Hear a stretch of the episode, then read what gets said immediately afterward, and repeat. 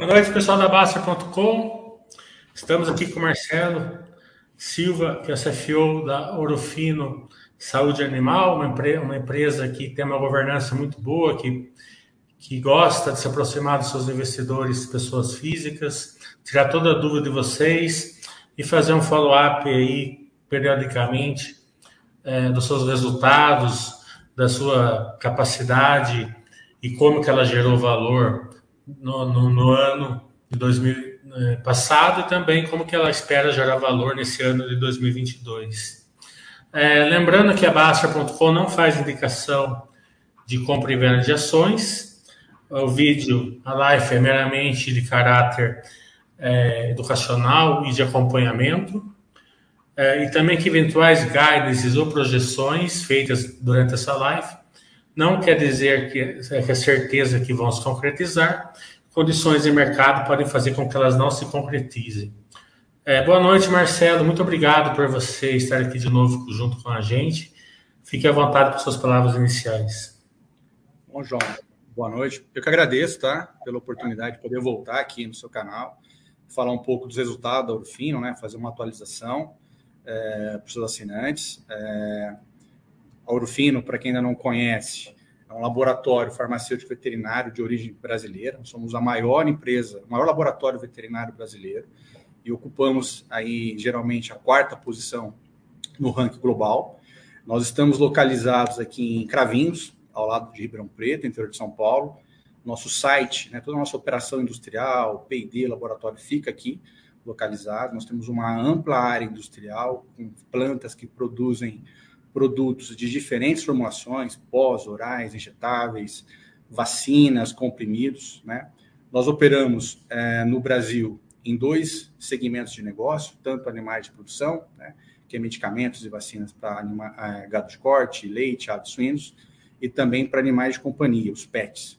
E ainda, né, é, temos uma operação é, no exterior, temos duas subsidiárias, uma no México, uma na Colômbia, onde também, né, comercializamos produtos para animais de produção e animais de companhia, mas com sede local nesses países, força de venda, e também exportamos para outros três países da América Latina. Né? Então, nós temos um negócio bem estruturado, uma empresa jovem, 35 anos, já ocupa uma posição relevante no mercado, no cenário né, da América Latina, em que diz respeito ao mercado de saúde animal.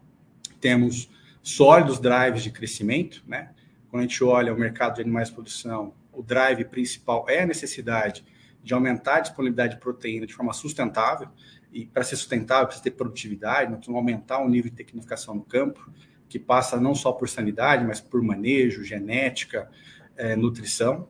E animais de companhia, acho que o drive relevante é o processo de humanização dos pets. Né? Os animais de companhia hoje fazem parte da vida das pessoas, são membros da família, e, e a necessidade, né? E, e, e, a relação bastante é, interessante dos dois lados, né? o quanto cada um consegue contribuir, né? Você ter um, um, animal, um cachorrinho, um gato ou outro que seja, você quer sempre manter não só a sanidade, mas também o bem-estar. Você trata hoje como um membro da família. Então, são drives importantes é, que nos dá bastante conforto né? em, em, dizer que o crescimento que nós vimos robusto nos últimos dois anos é, vai continuar nos próximos, né? a empresa vai continuar crescendo, tem um planejamento estratégico bastante bem delineado, todas as ações bem definidas, mercado com drives bastante é, interessantes e consolidados, e uma gestão né, engajada, de fato, em gerar valor, entregar valor para os nossos acionistas. Então, essa é um, uma breve síntese aí da, da, da, da Urfino Saúde Animal, e eu fico aqui à disposição, João, para ou continuar ou responder suas perguntas, você decide aí a melhor forma de, de conduzir. Ah. Lembrando para quem é novo aqui na Basta e quiser conhecer melhor a empresa, a gente fez uma live ano passado com o Marcelo, é, comentamos todos os OKs da empresa, o que, ela faz, quais são as verticais, qual é o pensamento da empresa, como que ela gera valor, quais são os perigos, quais são os drivers, quais são as vantagens competitivas, né? Então a gente não vai passar por isso aqui porque seria redundância falar e está tudo bem explicado lá. A gente fez uma live atemporal, então tá lá na página da Orofino, lá na Basta, é só entrar lá.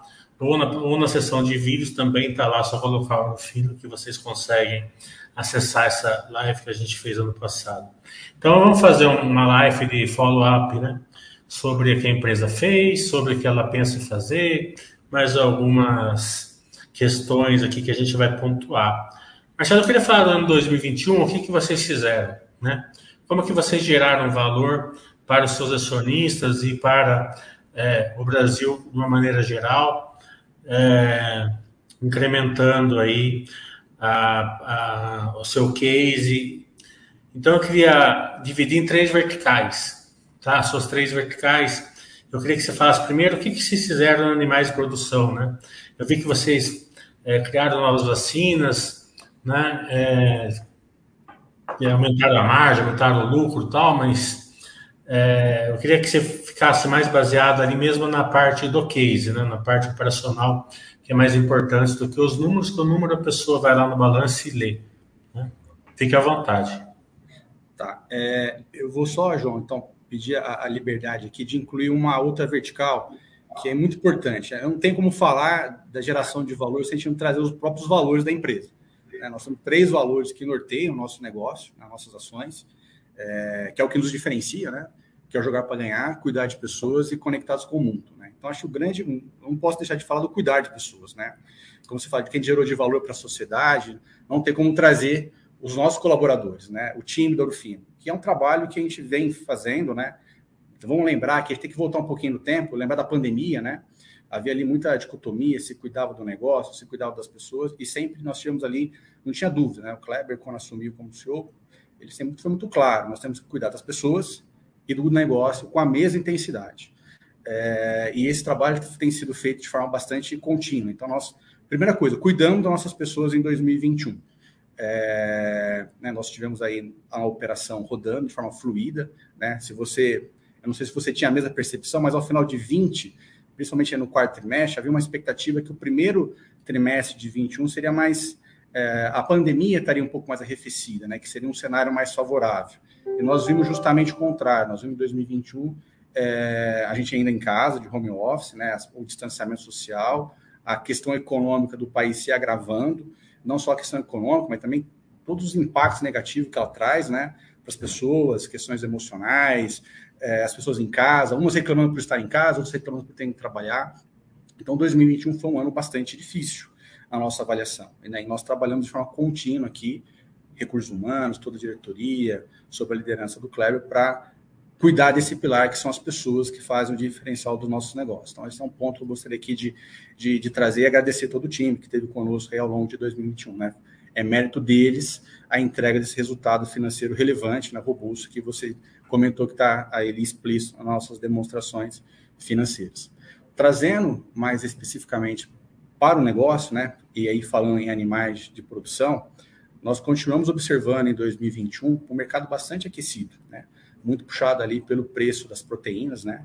E a Urufino se destaca nesse mercado de animais de produção, acho que por três fatores importantes. Acho que o primeiro fator é o acesso.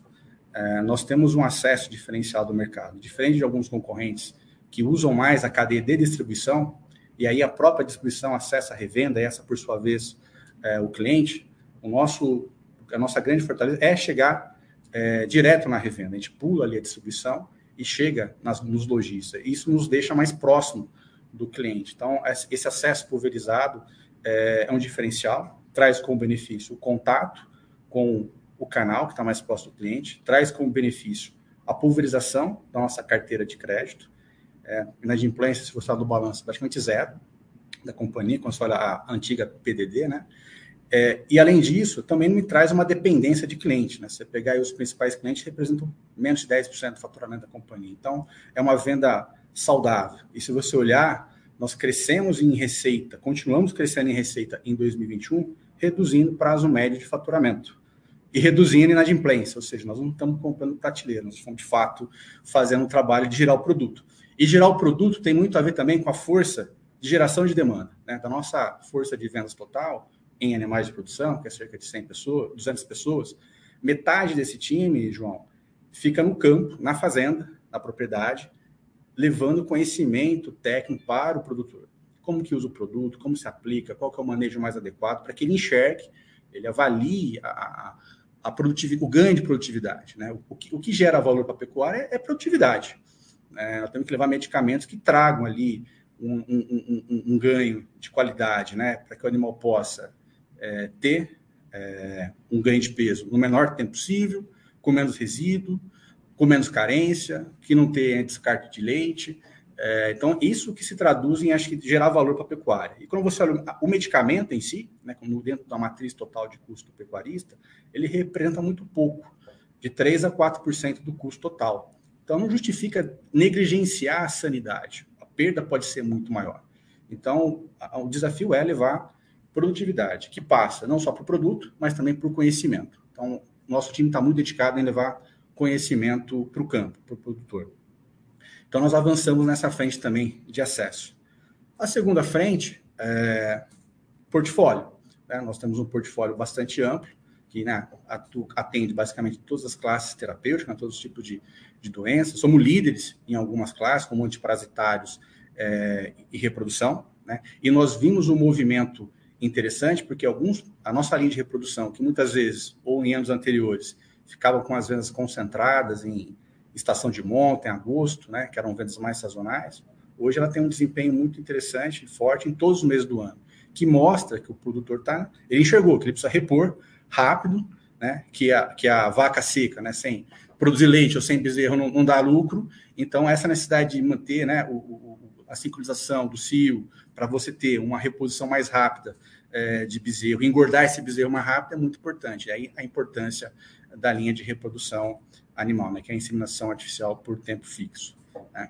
E nós tivemos a, a e marca, né? a nossa marca, a qualidade dos nossos produtos é um fator diferencial. Nós nos posicionamos no mesmo patamar das multinacionais e que inclusive produzem aqui na nossa fábrica por encomenda. Então, ou seja, nós temos um padrão de qualidade altíssimo, né? É, que Zoetis produz aqui, MSD produz aqui, Elanco também. Então, seja, isso mostra que nós temos, de fato, uma agenda é, com a qualidade dos nossos produtos. Nós avançamos na nossa pauta de biológico, né? Foi uma das suas perguntas, né? Biológico é um mercado é, expressivo dentro do mercado de saúde animal como um todo. Nós começamos acessando esse mercado com a afitose né, em 2011 e caminhamos, estamos numa, temos uma jornada aqui de novos produtos, né? Construímos uma planta de vacinas recombinantes e tivemos né, a alegria de lançar ano passado mais uma vacina, que é a vacina de micoplasma contra pneumonia e a vacina de raiva bovina. Então, a gente vem aí trazendo a oportunidade de ampliar as nossas soluções para os nossos clientes, trazendo também mais produtos biológicos. A gente acredita que prevenção versus tratamento é algo que, que é de futuro. Né? De fato, você consegue minimizar é, estresse animal, enfim, manejo. Então, essa é a agenda de investimento da companhia em animais de produção. Vamos falar de pets agora. É, como que a empresa ela gerou valor para o acionista é, nessa vertical? Depois a gente vai ter uma, uma notícia boa aí que vocês estão até lançando hoje, até, mas vamos deixar para falar disso quando a gente entrar no ano 2022. Fique à vontade, Marcelo. Bom, a Animais de Companhia, né, é um mercado que vem crescendo, né, bastante, de forma bastante relevante nos últimos anos. Nós vimos no contexto da pandemia o mercado se aquecer ainda mais, ou seja, como que esse processo de humanização ele se acelerasse pelo contexto, né? É, eu acho que isso aconteceu com muitas famílias. Eu sou exemplo. É, eu tenho uma filha de oito anos que durante a pandemia deixou de ir para a escola, deixou de fazer natação, deixou de fazer uma série de coisas e ficou em casa com a mãe as primeiras três semanas aquela euforia de ficar com a mãe o dia inteiro, mas depois começou a sentir né, os efeitos de isolamento, de não ver a família, de não ver os avós. E nós trouxemos a Summer, que hoje é uma Golden de um ano e meio e 40 quilos, que é membro da família. Então, ou seja, então isso acontece, nós vimos isso acontecer em uma grande quantidade de lares brasileiros. Né? A gente fala que o número de animais domiciliares aumentou bastante. É, e esses animais, de fato, passam a compor a família porque está dentro de casa, está dentro do quarto, dorme na cama, sobe no sofá. E não é só uma questão de saúde, também de bem-estar. O que entra, não a, a, preocupação de trazer produtos que olhem esse lado, que é um pelo bonito, não ter uma dermatite, não ter tártaro na boca, ou seja, você tem, ah, como você traz saúde e bem-estar, você abre um leque maior de, de opções é, e o tutor quer que seu animal seja bem tratado. Então, nós, e dentro dessa linha de, de, de ampliar né, a, nossa, a, nossa, a nossa possibilidade de gerar valor né, para o cliente, para os nossos acionistas, nós estamos olhando, né? Eu comentei isso na outra live, oportunidades que existem no mercado de pet dentro de mercados adjacentes. E quando a gente fala de mercados adjacentes, a gente está falando de kits diagnósticos rápidos de doenças, que é muito parecido com o mercado humano. Então, nós lançamos o ano passado uma linha de kit diagnóstico, que é, chama linha Conclui, que é uma kit diagnóstico rápidos, é, em parceria com uma empresa sul-coreana, a Azan. Ou seja, então nós trazemos essa, essa, essa, essa nova solução para os nossos clientes. Nós é, avançamos né, na oferta de produtos voltado para bem-estar e, e, embelezamento, como a nossa linha de dermocosméticos, a linha Bris, que é uma linha diferenciada. É, e nós avançamos na nossa primeira aquisição. Né? Nós tivemos o close da aquisição anunciada esse ano, mas o fato relevante né, da, da, da, da, proposta que nós fizemos, né, do contato de compra e venda, foi o ano passado, que foi a aquisição da Regenera, né, uma startup de biotecnologia que desenvolveu um produto disruptivo, na nossa visão. É, por quê? É, é uma empresa que começou a desenvolver uma, uma solução à base de células troncos, células mesenquinais, extraída dos animais, né, das cadelas, na parte de quando você faz né, a castração, então tem um tecido ali que vai ser descartado, você utiliza esse tecido, extrai essa célula mesenquinal, formula um produto que atua, é, João, de forma muito eficaz em esse produto, tá? Vamos ter outros que nós vamos lançar em, em muito em brevemente, mas o produto que está sendo lançado hoje oficialmente, já com marca do fino, que é o Neostem, ele atua como imunomodulador para animais que têm problema crônico de osteoartrite ou osteoartrose, como possa se falar também, que é aquela questão que o animal tem dificuldade de se locomover, sente dores, alguns sequer conseguem andar. E atualmente, quais são os principais tratamentos? A cirurgia, entre elas a denervação, que é você vai lá e corta né, o nervo do animal e ele para de sentir dor. E nós estamos entrando no mercado com uma solução é, muito inovadora, um custo-benefício muito interessante, porque nós vamos com uma alternativa muito menos invasiva que uma cirurgia, que não tem a complicação de um pós-operatório, oferecer uma solução é, que, com uma aplicação do produto, o animal volta a se locomover. Então, nós trouxemos muito essa informação no Ouro Fino Day, que foi apresentado no mês passado, é, e hoje é o lançamento do, já com nova marca, né, a Nelstem, do produto que a Ouro Fino está tá lançando. E interessante, né, João? É uma plataforma de biotecnologia. Outros produtos virão dessa plataforma. E, e aí, quando você traz né, a questão da, de gerar valor, é, o que, que, eu queria que, né, que os assinantes tivessem isso em mente? Eu estou na companhia há 15 anos, né? É, ocupo a posição de CFO há dois anos, mas estou aqui há bastante tempo. Entrei como coordenador em 2007, logo após ali a operação da BNSPAR. Né? A Aurofino sempre se destacou como inovação. É, só que em um, em um, momento inicial, né, já ali nos primeiros anos, sempre se diferenciando em novas formulações, novas associações de molécula. Hoje nós temos uma ivermectina concentrada a 4%, foi inovação, a primeira empresa a lançar um produto concentrado nessa formulação. É, temos produtos que misturam né, formulações como fluazuron, abamectina, quem é do campo conhece a, a diferenciação desses produtos. Nós nos diferenciamos ali na formulação de fármacos, principalmente. Um, ou seja, então uma empresa que começa com uma formulação, produto, moléculas genéricas, mas sempre buscando se destacar pela formulação, concentração, começou em 2007 a dar um, um, mais um passo em relação à tecnologia, que é fazer vacina contra a febre aftosa. A vacina contra a febre aftosa em si, apesar de não ser um produto disruptivo, né, já outras empresas tinham, ela traz uma alta complexidade ao exigir que a empresa opere uma planta biosegura nível 4. E vocês acompanharam na pandemia, né, que a indústria, até um paradoxo olha, no Brasil, a indústria farmacêutica veterinária tem mais capacidade de produzir vacina que a farmacêutica humana. É, ou seja, nós podemos produzir aqui é, vacinas né, é, por vírus inativado, é, de Covid, por exemplo, ou até outras, como de ebola. Ou seja, é uma planta de alta complexidade. Então, isso trouxe um background de qualidade muito alto para a companhia. Nós aprendemos a operar uma planta biosegura. Então, isso elevou o nosso nível de controle de qualidade, processos, sistemas. Depois demos um terceiro passo, que foi desenvolver vacinas recombinantes. É, que no Brasil, é, eu desconheço uma outra farmacêutica que faça, produza aqui vacinas recombinantes com alto nível de complexidade que nós fazemos. E já lançamos duas vacinas. E agora damos mais um passo, que é oferecer uma tecnologia de vanguarda para os nossos clientes, que é terapia base célula-tronco. Então, a empresa está se posicionando como uma empresa de vanguarda na área de tecnologia. Né? Não é mais apenas uma empresa de formulação de produtos genéricos, como nasceu há 35 anos atrás. Então, é, é, essa, esse é o nosso mindset, né? é, é ser uma empresa de vanguarda. Né? E a gente investe continuamente 7 a 8% do nosso faturamento em pesquisa e desenvolvimento.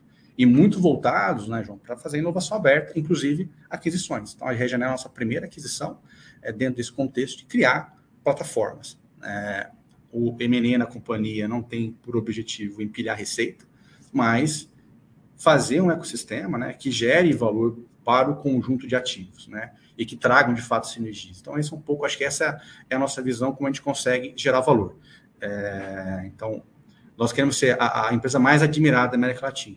A empresa que mais lança produto, que traz qualidade de vida para os nossos colaboradores é, e se traduz em crescimento sustentável. Vamos falar agora da vertical internacional, né? Lá na Colômbia e no México. É, e também faz um passeio para a gente do dólar, né? O dólar caindo aí é, nesses últimos meses, se impacta vocês ou não, como que vocês estão enxergando essa questão? Tá bom. Bom, excelente pergunta. Nós crescemos né, nos últimos três anos 79% nas nossas operações internacionais, ou seja, nós temos uma, uma, uma diretriz clara de crescer nesses países e passa. Passava inicialmente por fortalecer as equipes comerciais de México e Colômbia, que já foi feito, né, sob a liderança do Rui, nosso diretor de operações internacionais. Então, nós temos times robustos que têm um trabalho técnico de direção de demanda, igual nós fazemos no Brasil, e ampliação de portfólio, aumentar a cobertura nós temos feito isso de forma bastante é, consistente aqui, intensificando o lançamento de novos produtos. E também, João, não deixando de olhar outras oportunidades da América Latina em países que tenham mercados relevantes e que faça sentido a empresa participar. Então, 2022 a gente continua com né, a pegada de crescimento na América Latina. Em relação ao câmbio, é, nós tivemos aquela, viramos o ano com dólar a 5,60, alguma coisa nesse sentido, e estamos agora com câmbio 4,65, 4,70, algo que era impensável até dois meses atrás. Nós temos, é, sim, um impacto é, em receita, na receita em dólar, mas também temos um impacto nos insumos que são dolarizados. Né? Não só ouro fino, mas toda a indústria farmacêutica compra insumos é, principativos, principalmente da Índia e da China, ou de outros países, né? não temos uma indústria farmoquímica no Brasil relevante. Então, nós temos aí um equilíbrio entre, entre câmbio no câmbio na compra, também nas exportações. Tá? Estamos monitorando essa questão. Fizemos já um repasse de preço no início do ano, que é algo importante trazer aqui, né? Toda a cadeia foi pressionada, né? Acho que tem que falar também das dificuldades. Né? Nós tivemos, acho que essa pandemia trouxe, né? Um pouco da vulnerabilidade de algumas cadeias produtivas, inclusive da cadeia da logística internacional. Então, nós tivemos pressão de preço de insumos, temos pressão na logística internacional. Tivemos no Brasil pressão pressões inflacionárias, né? Só para você ter uma ideia, João, o dissídio, né, que é o repasse de salário, o reajuste salarial da nossa categoria foi de 11%, no quarto trimestre de 2021, em novembro especificamente. Então, ou seja, e, e você sabe muito bem que quando se atualiza, tem que atualizar todas as provisões de férias, 13 terceiro, então trouxe um impacto muito grande, né? E a gente, como que a gente mitiga esse impacto? Fazendo um repasse de preço, a gente está vendo que a concorrência se movimentou também na mesma direção, e buscando eficiência. Então, se, quando a gente olha o crescimento do SG&A em 21 contra 20, nós crescemos menos que a inflação, é, que é o trabalho do dia a dia da gestão de ser eficiente na operação. Né? Os investimentos maiores que nós crescemos foi em P&D, que aí é despesa que está no resultado de hoje, mas com uma receita futura, mas em relação ao SG&A nós fomos bastante eficientes e tivemos aí um um crescimento menor que a inflação, mesmo considerando todos esses impactos, inclusive um dissídio de 11%. Legal. É, então vamos falar aí do, do resultado final né, que aconteceu. É, falar, a empresa aumentou a receita, aumentou o EBITDA, aumentou a geração de caixa, aumentou o lucro, dá uma passadinha aí nisso daí. É, mas o principal assim que salta aos olhos, né, vamos pegar um pouquinho antes da pandemia, é que da, da, antes da pandemia até hoje, vocês aumentaram aí quase 50% a receita. Se eu estiver errado, você me corrige. Né? Mas vocês aumentaram o lucro muito mais que isso, né? Acho que duas, três, até mais que duas vezes isso, mais de 100%. Então vocês ganharam aí margem, né? Vocês ganharam produtividade, a escala. Né? Dá uma passadinha como que vocês conseguiram fazer isso também, por favor.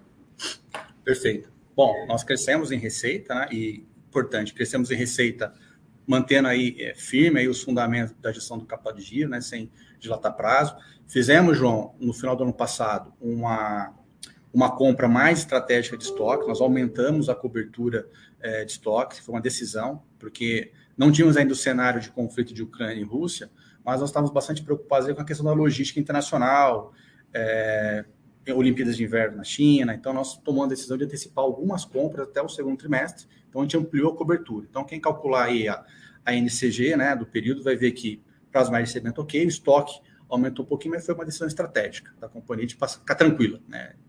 É, então nós crescemos mantendo aí saudável aí, a, os fundamentos do capital de giro. Como crescemos, né, resultado acima de vendas? Como te comentei antes, nós temos dentro da, do que o mercado acomoda feito repasse de preço para preservar a margem é, dentro né, dos produtos, trabalhando intensamente para reduzir é, o SG&A, né, que é onde a gente tem oportunidade de diluição de custo para poder manter aí preservados os investimentos em pesquisa e desenvolvimento. Também atuamos aqui, aí você conhece a nossa estrutura de capital, para manter um, um custo médio de dívida bastante equalizado. O nosso custo médio ao longo de 2021 foi na casa de 6,5% é, ponderando, né? começando com uma, Selic mais baixa, né? É, e nós terminamos o ano com mais, quase 60% da nossa dívida é, BNDES FINEP, dívida alongada, 78% da dívida no longo prazo. E o custo final do, do quarto trimestre foi de 8%. Então, nós começamos 22 com custo de dívida abaixo de Selic. Então, acho que é, é, é uma combinação, né? Crescer preservando o capital de giro, sendo eficiente no SG&A, diluindo o que a gente consegue diluir, repassando o preço, e mantendo uma estrutura de capital mais otimizada possível, para conseguir gerar lucro mais do que receita. Né? Parabéns pelo ano 2021. Vamos entrar agora no ano 2022. Vamos falar aí, né, como que, que vocês esperam é, gerar valor aí nas três verticais, né, que a gente comentou antes. Daí agora vocês dão uma cor melhor ali do MA que vocês fizeram na, na, na Regenera. Né? É, sei que a relevância dela hoje não deve ser tão grande, mas o potencial de relevância deve ser muito, muito interessante no futuro. Né? Você dá uma passadinha sobre isso também. E a gente tem assim uma, uma aqui na base um relacionamento bom também com frigoríficos, né? E os frigoríficos estão é, esperando um ciclo de alta é, no, no gado esse ano aqui, a partir do segundo semestre aqui no Brasil. Né? O ciclo de alta é preço da roupa para baixo. Né? Isso impacta vocês de alguma maneira? Né? Se caso ocorrer? Né? Então, a, a, você quer que eu faça uma pergunta por vez ou você pega... Você pega... Vamos, vamos tentar passar aqui. Se eu esquecer de alguma coisa, você me lembra, por favor. 2022, tá a gente começa... Bom, o que é importante? Nós começamos... Nós temos um plano de estratégia que está bem delineado, né? e nós continuamos 22 na execução desse plano, é, que passa por ampliar a nossa participação em animais de produção e animais de companhia, que, que é, por sua vez é aumento de cobertura. E bastante atentos, é, João, principalmente animais de companhia, a oportunidade de crescer de forma inorgânica. É, principalmente nesses mercados adjacentes, que hoje são pequenos, como você colocou, mas com alto potencial de crescimento. A gente acredita que esse mercado vai se especializar cada vez mais, ficar muito mais próximo do humano. Então, existe hoje é, algumas patologias que nem sequer tem tratamento para veterinário. O veterinário vai passar um, prescrever um medicamento humano. Então, é um mercado que vai se especializar. Né? E a Regenera vem nessa linha, é, de olhar um nicho de mercado com alto potencial de crescimento é, e desenvolver o mercado. E se tem uma empresa que tem condição de desenvolver um mercado como esse, é o Fino. Primeiro, nós temos hoje uma ampla base de, de, de veterinários. Nós temos um programa que é muito bem gerido pela Verônica, diretora da, da unidade, chama ProPEC. São mais de 5 mil médicos veterinários cadastrados, que são visitados periodicamente. Então, a empresa faz o trabalho de levar uma educação continuada né, aos médicos veterinários, é, para que eles conheçam novas tecnologias, novos tratamentos e não fiquem resistentes na hora de prescrever. Então, a, a, a, a, a célula-tronco, né, a terapia base célula-tronco, que nós estamos oferecendo agora, e é uma plataforma que vai ter novos produtos, tem um alto potencial é, de crescimento nos próximos anos de um mercado que nós vamos ser pioneiros de forma relevante e vamos desenvolver. Olhando outras outras verticais, a empresa continua, né, dentro do seu planejamento, desenvolver a plataforma de biológicos, e aí olhando produtos para suínos e produtos para animais de companhia também. Esse já é um projeto mais de médio prazo, então vocês vão ver no resultado das despesas, mas são despesas relativas a um projeto que é de futuro da companhia.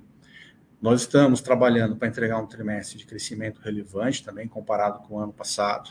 É, fizemos a lição de casa, que é o repasse de preço, continuamos aqui na ponta do lápis, controlando os gastos da companhia, para de fato ter uma, uma cadeia de valor bastante customizada. Né?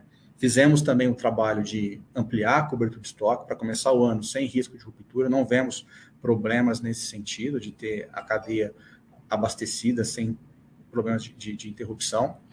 É, estamos desalavancados, é, dívida líquida EBITDA 1,8 e alguma coisa, ou seja, nós temos ainda capacidade é, de alavancar uma primeira onda de M&A aí com o nosso balanço, em que pese que haja um, um, custo de capital menos favorável, mas a gente entende que a gente consegue encontrar alternativas que né, remunere o, o, capital da companhia, até porque o nosso custo médio de capital não é Selic, é muito abaixo disso, nosso custo de oportunidade é menor.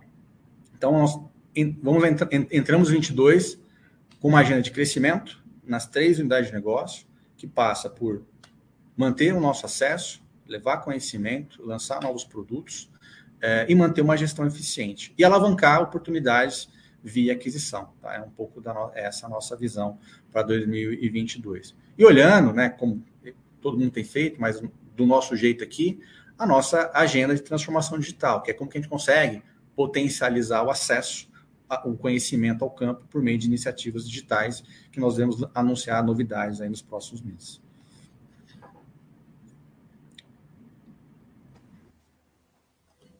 Faltou alguma coisa? Legal. Não? Tá. Vamos dar uma passadinha. Faltou você falar melhor ali da, da, da Regenera, né? Vamos falar um, um pouco melhor, assim, o potencial, o potencial que ela vai ter. É, a dívida líquida, você falou 1,8, mas acredito que seja 1,2, né? Seja mais baixo. É 1,2, é um ponto, foi 1,28, na verdade. É. Que a gente fechou. É... A gente é, por prática, a gente não dá guidance de, de crescimento. Né? Porque, a gente, porque assim, no fim do dia estamos falando de. de... Eu não quero dar esse crescimento, mas eu queria que você falasse assim: é, como que vocês enxergam a empresa lançando novos produtos, é, se desenvolvendo, internacionalizando, entendeu? Porque, como você falou, é uma, é uma vertical disruptiva, né? Então, o... é bem interessante para o investidor. Isso é importante, né? Com, voltando nesse ponto que você trouxe, que é fundamental é uma, é, uma, é uma plataforma. Dessa plataforma vão sair novos produtos. Então, nós temos hoje um produto para osteoartrose canina. Nós temos no pipeline dessa empresa, é, que agora é nossa, outros produtos que estão em desenvolvimento. Por exemplo, temos uma grande expectativa de lançar um produto à base é, para dermatite atópica, produtos para gatos. Ou seja, são, é um portfólio que vai sendo desenvolvido e vai, ao longo dos próximos anos, trazer outras alternativas, outros produtos ao mercado. Né?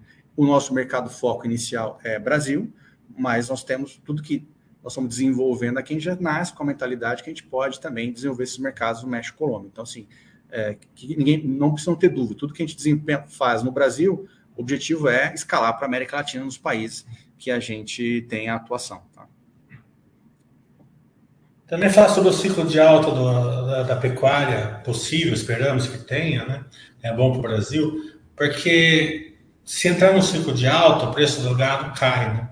Então, empiricamente, a gente fala assim: nossa, não é tão bom ali para ouro fino porque o preço do gato está menor. Pode ser que o, que o pecuarista acaba não, não usando tanto é, os seus produtos. Mas como vou, então isso tem que ficar bem claro para o acionista, porque o lado empírico da gente está sempre errado, né? O lado técnico de vocês é, é super correto e, e é importante para o acionista pegar esse lado técnico, né? Acredito que isso não, não vai interferir muito, porque, como você falou, faz, é, é muito pouco é, do valor do gado a, aos seus produtos que é usado na pecuária. E, do, por outro lado, se realmente entrar no ciclo de alta, vai ter muito mais gado, né? muito mais é, bois né? Pra, que, que vão necessitar dos seus produtos. Então, eu queria que você falasse assim, o que, que é, assim, que, que o mercado pode enxergar de ruim, mas o que na verdade pode ser bom para a empresa? você, esse é o ponto importante, porque a gente está dentro do elo da cadeia de produção de proteína, somos um elo dessa cadeia, mas nós não somos comoditizados, né? Esse é o ponto, né? É 3 a 4% do custo total. É, e, e, algo que, se negligenciado, traz um prejuízo muito grande, né? E, e você trouxe um ponto. Para aumentar o rebanho, nós vamos ter que primeiro ter bezerro. Então, ou seja, você abre mais espaço ainda para aumento da, medica, da medicamentação, né? principalmente a parte de reprodução, a linha de ATF. Então, a gente entende que eventuais oscilações do preço não tem correlação direta com as nossas vendas. Né? Ah, o que tem correlação, é, vamos olhar de forma mais ampla e mais é, linear. Né? Tem uma demanda de proteína para ser atendida. O rebanho brasileiro, aí tem estatísticas diferentes, varia de 200 a 210 milhões de cabeças de gado. Enfim, se é 200 210, ele não vai crescer muito. Ele cresce organicamente ali 2, 1,5% ao ano. Nós não vamos avançar em novas fronteiras agrícolas. Tem uma pressão ESG muito grande. É, e você acompanha os frigoríficos, por sua vez acompanha os produtores, você vê que há uma agenda de fato de ter uma pecuária cada vez mais sustentável, com integração pecuária-lavoura, é, e a única forma de atender o aumento da demanda de proteína de forma sustentável é a produtividade, é o uso racional dos recursos. Então é isso que vai garantir o crescimento do mercado de sanidade. Não é, a gente não está preocupado, preso a oscilações é, circunstanciais aí de, de, de, da commodity, da proteína ao longo do ano. É, nós acreditamos nesse crescimento sustentável aí pelos próximos anos. Falar um pouquinho da América Latina. O México, onde vocês estão, eu não sei nada. Mas se quiser fazer uma passão aí, você faz. Agora, a Colômbia eu sei bem, porque a Minerva é muito forte lá na Colômbia. Né? E a gente tem um relacionamento muito bom com a Minerva. E a gente vê assim como que a Minerva está entusiasmada com a Colômbia. Né? Esse entusiasmo com a Colômbia, vocês também compartilham? E também é, vocês podem. É, você já falou que sim, né? Mas também é, a gente tem uma, uma, é, uma vantagem competitiva muito grande aqui na América do Sul, né, porque a gente consegue produzir o gado através de grama, né, de capim, com mão de obra barato, grande acesso à água, né, que o resto do mundo não consegue. Então, é, essa expansão aí ali para a América do Sul como um todo, como que vocês estão vendo aí, se você puder abrir um pouco melhor. Você já falou que sim, mas se você puder abrir um pouco melhor, é sempre uma questão importante para o acionista. Tá. Vamos começar então pela Colômbia. Até recentemente nós tivemos um executivo aqui da Minerva dando uma falando sobre uma pauta ESG para a diretoria. Eles trouxeram essa visão aí bastante otimista, né? É até interessante o quanto que o confinamento, um dos dados, participa é, é, do, do, da, do, do da alimentação, né, do processo de recria, recria e engorda do animal durante todo o ciclo, né? É, e você vê alguns países que o confinamento é menor passam a ter o confinamento com maior é, representatividade desse ciclo total. E confinamento é produtividade. É, o produtor faz conta, né? Porque ele tem um custo maior ali de alimentação, ele faz a conta de quanto ele vai ganhar. Então, ou seja, eles acreditam muito que a própria sustentabilidade vem dessa consciência da necessidade de ser eficiente. Eficiente é o uso racional de recursos. Né? Então, a gente acredita que a Colômbia está crescendo, começou a exportar mais. É evidente que o percentual é grande, mas quando você pega a variação, é pequena nominal ainda, né? É, mas a gente tem essa visão positiva do crescimento do rebanho, mas também muito positiva em relação ao mercado pet. O mercado de animais de companhia na Colômbia cresce, cresceu mais que o mercado é, de animais de produção. Quando você olha o México, o México tem uma, uma, uma, uma parte da, da, geografia dele que tem um desafio sanitário parecido com, com o Brasil, que é ali a zona do Golfo, é, que aí predomina a linha de antiparasitários, que é uma linha muito parecida com a nossa, somos líder no Brasil, é, e tem uma prensa bastante interessante, e mais ao norte uma, um gado mais confinado, e grandes propriedades, né? E aí nós temos feito um trabalho de entrar nessas grandes propriedades e oferecer um pacote maior de soluções também. Mas aí uma visão positiva é, do mercado mexicano. Outros países da América Latina, é, a gente tá, atua, João, sempre com parceiros locais. A gente está sempre buscando oportunidades é, de encontrar nichos ou, ou, parceiros que façam sentido para a gente a gente possa atuar por meio dessas parcerias. Tá? Mas México e Colômbia somados representam meio Brasil em termos de mercado total de saúde animal. É um, eles são relevantes, né, somados. Com certeza. É, agora a gente vai entrar na estrutura capital, 1,2 vezes a EBITDA, né, a dívida líquida EBITDA que vocês têm. Né? É bem tranquilo, né, bem espaçado, dívida de longo prazo. Né? É, se você puder dar, dar um pipeline, assim, como que vocês pensam assim, o crescimento? Vocês vão buscar é, mais MEs, né? Aí no, no, no, longo, no, longo do ano, ano que vem? Ou vão, vão trazer mais orgânico ou vai ser uma mistura dos dois? Vai ser é, uma mistura dos dois. São jornadas aqui complementares, né? Quando a gente olha a nossa... Nós temos hoje uma estrutura de P&D bastante robusta. São mais de 100 pessoas trabalhando na pesquisa e desenvolvimento de novos produtos. E nós já temos um pipeline em desenvolvimento. É que muitas vezes, é que desenvolver uma vacina, João, é, é algo bastante complexo. É, a gente viu a Covid aí o mundo inteiro com recursos ilimitados, né? É, investindo para fazer uma, uma, vacina rapidamente é, e, e, uma cepa só, né? Quando fala de uma vacina de PET, uma V8 ou uma V10, são 10 cepas é, dentro, que tem que ter estabilidade num frasquinho desse tamanho. Né? Então, é, é, um, é um projeto de alta complexidade, nós estamos avançando, nós temos uma planta já industrial pronta, time interno, é, então o P&D interno continua. É, e principalmente, João, naquilo que é mais complexo, até porque mão de obra de pesquisa e desenvolvimento não é algo fácil de encontrar, né? basta ver quantas empresas fazem pesquisa e desenvolvimento no país. Então, você tem que alocar essa mão de obra em projetos de alta complexidade. Por isso que quando a gente fala de aquisição, a gente fala de mercados adjacentes, são mercados de menor complexidade, onde acesso é mais rápido. É, e aí você consegue ter sinergia, com, porque vocês são produtos que não estão na sua linha hoje, e sinergia com seu canal de distribuição.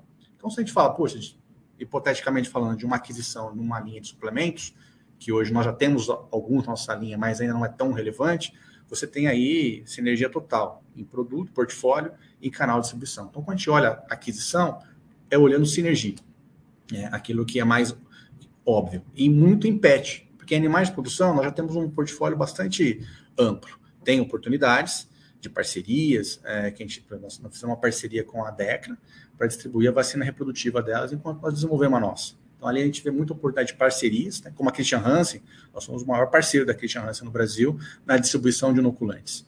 Então, a Aurofino é um, um, um melhor parceiro para quem está fora do país e quer acessar o mercado como o Brasil. Nós temos capilaridade e flexibilidade como empresa nacional de fazer é, negócio com essas empresas. A aquisição, é, e aí também sendo bem é, transparente com, com, com seus assinantes, nós temos toda uma responsabilidade, um cuidado de não se alavancar de forma inadequada num contexto brasileiro, né, de, de, de estrutura de, de, taxa de juros, de condições macroeconômicas. Então, a ideia é fazer uma primeira onda de aquisição tomando o balanço que nós temos, e aí, evidentemente, nós falamos de uma alavancagem máxima aí de três vezes EBITDA, vamos pensar assim, né, desde que faça sentido e, o retorno compense. É, e uma vez que a gente consegue consolidar uma primeira onda de aquisição, capturar sinergias, você tem uma história mais consolidada, uma história mais concreta, de de repente dar um segundo passo, uma segunda onda, num movimento mais ousado, que pode ser o IPO, por exemplo, um follow-on. Né? E aí você pode é, fazer uma emissão e aí conseguir fazer, se capitalizar e fazer uma segunda onda de aquisição. Isso é coisa que a gente discute bastante internamente, é o que nós estamos né, nos propondo a fazer. É, pode ser que surjam né, outras coisas no meio do caminho, que a empresa tem que é, recalibrar a sua estratégia, mas assim, a ideia de aquisição é fazer dentro do que cabe ao nosso estudo de capital, não é empilhar receita, é buscar projetos que tenham sinergia, ter um, uma história consistente, capturar essa sinergia para fazer um segundo movimento é, mais à frente, com já um, um track record de aquisições consolidados. Como eu estava conversando com você em off, Marcelo, vocês entregaram o resultado para o acionista em 2021 bem bem interessante, né? E de uma forma bem tranquila, né? O acionista não teve susto nenhum com vocês, né? Um, um, um case bem, bem tranquilo, assim, robusto, né? Dentro do, de, uma, de uma área que o Brasil está muito forte, né? Sem contar a parte PETS, né? Que também é forte, como você falou. É, que hoje o animal de estimação já é quase uma pessoa da família, né? Mas eu, a gente sempre gostaria de saber o seguinte, né? Tem algum risquinho que para o investidor ficar de olho, né? Assim, é, que você possa enxergar uma crise, alguma coisa, um dólar para cá, um dólar para lá, uma, uma taxa de juros mais alta. O que, que pode tirar essa tranquilidade do acionista? E também, infelizmente, a gente está vivendo uma época de guerra, né? É, essa guerra afeta vocês de alguma maneira? É, essa é uma pergunta, João, muito boa, porque vamos pensar, né? 2020, crise, incerteza, instabilidade, fizemos um ano muito bom é, de resultados, né? Surpreendeu todo mundo. Fizemos a lição de casa, o mercado foi muito ruim no segundo trimestre, mas as coisas voltaram ao normal e entregamos um ano excelente. Desalavancamos a companhia, geramos caixa.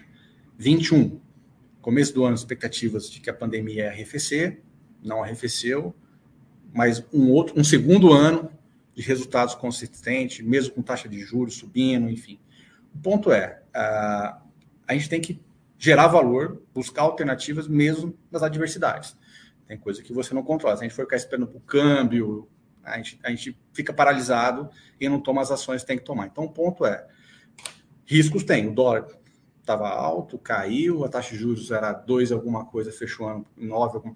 Ou seja, a gente, quem está fazendo negócio no Brasil está suscetível a esse tipo de essas, esses, essas oscilações, né, basicamente, né, e, e, e, o ponto é ter sempre uma, uma, uma capacidade de fazer cenários é, e tentar se adaptar a esses cenários. Então, seja, num cenário de que você está vendo taxa de juros subindo, que, qual que é a nossa estratégia? Eu vou me alavancar menos nesse DI. É, vou buscar uma alavancagem menos, que oscile menos, e vou alongar minha dívida. Esse é o ponto. Pega o balanço da empresa 19, pega o balanço 8. Então, ou seja, eu vou manter um conforto de caixa que me permita é, né, dar conforto em algumas oscilações. Em relação à oscilação de custo, a empresa tem que trabalhar num posicionamento de preço adequado. Então, uma estrutura interna de pricing é, que faz trabalho de precificação estratégica. Então, assim, existe sim é, situações em todas as empresas que faz o tempo, que faz com que o tempo todo os administradores revejam as suas projeções, revejam as suas estratégias, é, em função dessas variáveis macroeconômicas que a gente não controla. O ponto é, nós tivemos sucesso nesses últimos dois anos, apesar de todas essas instabilidades, é, e estamos vendo o ano de 2022 é, bastante, não otimismo, mas confiando né, no trabalho, confiando no mercado, e tendo a, a, a tranquilidade que fizemos a lição de casa eu começo o ano desalavancado, capitalizado, é, crescendo em vendas, é, né, com a venda crescendo. É, tem aí um cenário político, na, principalmente que deve afetar o terceiro quarto trimestre, mas assim, é, oscilações aí de dois pontos percentuais para cima, taxa de juros, dois para baixo, do dólar, não vai é, comprometer a nossa capacidade de entregar valor, de entregar resultado positivo para os acionistas. Nós somos, sim, impactados, como todas as empresas, mas temos capacidade de reação. É, acho que esse é o principal ponto, flexibilidade para reagir. Acabar a guerra da Ucrânia afeta alguma coisa a vocês? Esse é um ponto importante também, né? Uh, até o momento, não, nós não temos basicamente operações relevantes é, com a Rússia, não, nós não temos operações com eles. É, nós vendemos para uma empresa na Espanha, que atua como distribuidor, e ela sim distribui alguns produtos, mas não tem impacto nenhum no nosso resultado. Então, assim, diretamente não, sendo bem objetivo. Indiretamente, acho que tem uma série de, de, de, de, incertezas, né? Assim, é difícil, nesse momento, traçar algum tipo de, de diagnóstico. Né? Se você tiver aí alguma coisa, é, quiser compartilhar, porque assim, a cada semana você tem sites diferentes, de diferentes é, agentes no mercado, né, falando sobre a questão dos impactos da, na, na, na, economia brasileira como um todo, na agricultura. Né. No, no, nosso setor, eu entendo que não, que os impactos seriam marginais. Concordo muito com você, não dá para saber assim na parte macro que vai vir, é, mas de qualquer maneira, a Baixa.com sempre preza pela paz, né, a gente torce para que a guerra acabe, é, acredito que vocês também, né, então a mensagem é essa, que, a, que todo mundo é, lute e torça pela paz. É, então, Marcelo, se você se eu não fiz alguma pergunta que você queira é, comentar, fique à vontade. Bom, João, não, acho que você cobriu bem aí todos os pontos. É só mesmo concluir aqui, se você me permite, reafirmando né, o nosso compromisso, a administração da companhia, desde o conselho, que é muito parceiro da administração, sempre atuante, né, profissionais de mercado, nos apoiam, Kleber, nosso CEO, né, que tem aí a missão de acelerar a execução do planejamento estratégico junto com a diretoria, né, e falar que estamos todos engajados em entregar mais um ano é, de valor para os acionistas. Fizemos o Ouro Fino Day, onde toda a diretoria né, de negócio se apresentou, falou da estratégia, dos planos. É, a, o objetivo é ser transparente. Né? É, nós ficamos muito felizes, né? nós recebemos, ganhamos o prêmio Abrasca de melhor relatório de sustentabilidade de 2021, é, em empresas de até 3,8 bi de faturamento.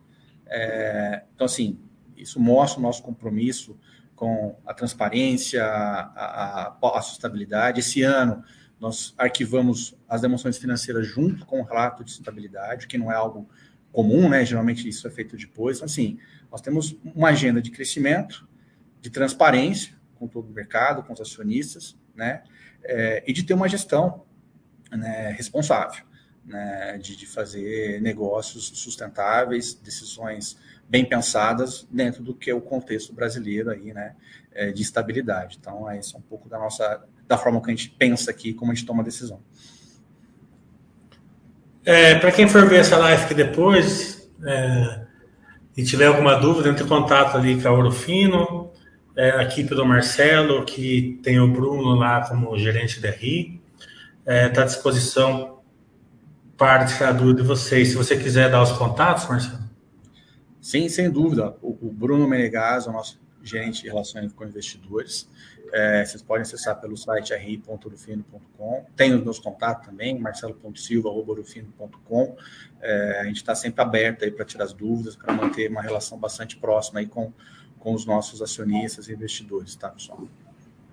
Parabéns ao Urufino, representado aqui pelo seu diretor financeiro, Marcelo, pela grande qualidade da governança não só é, da empresa como um todo, mas principalmente em relação aos seus acionistas minoritários.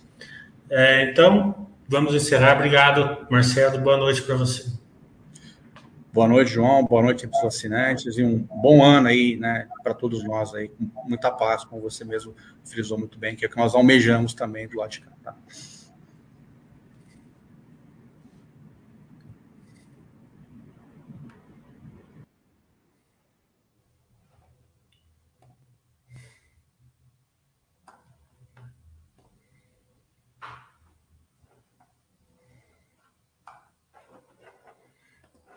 嗯。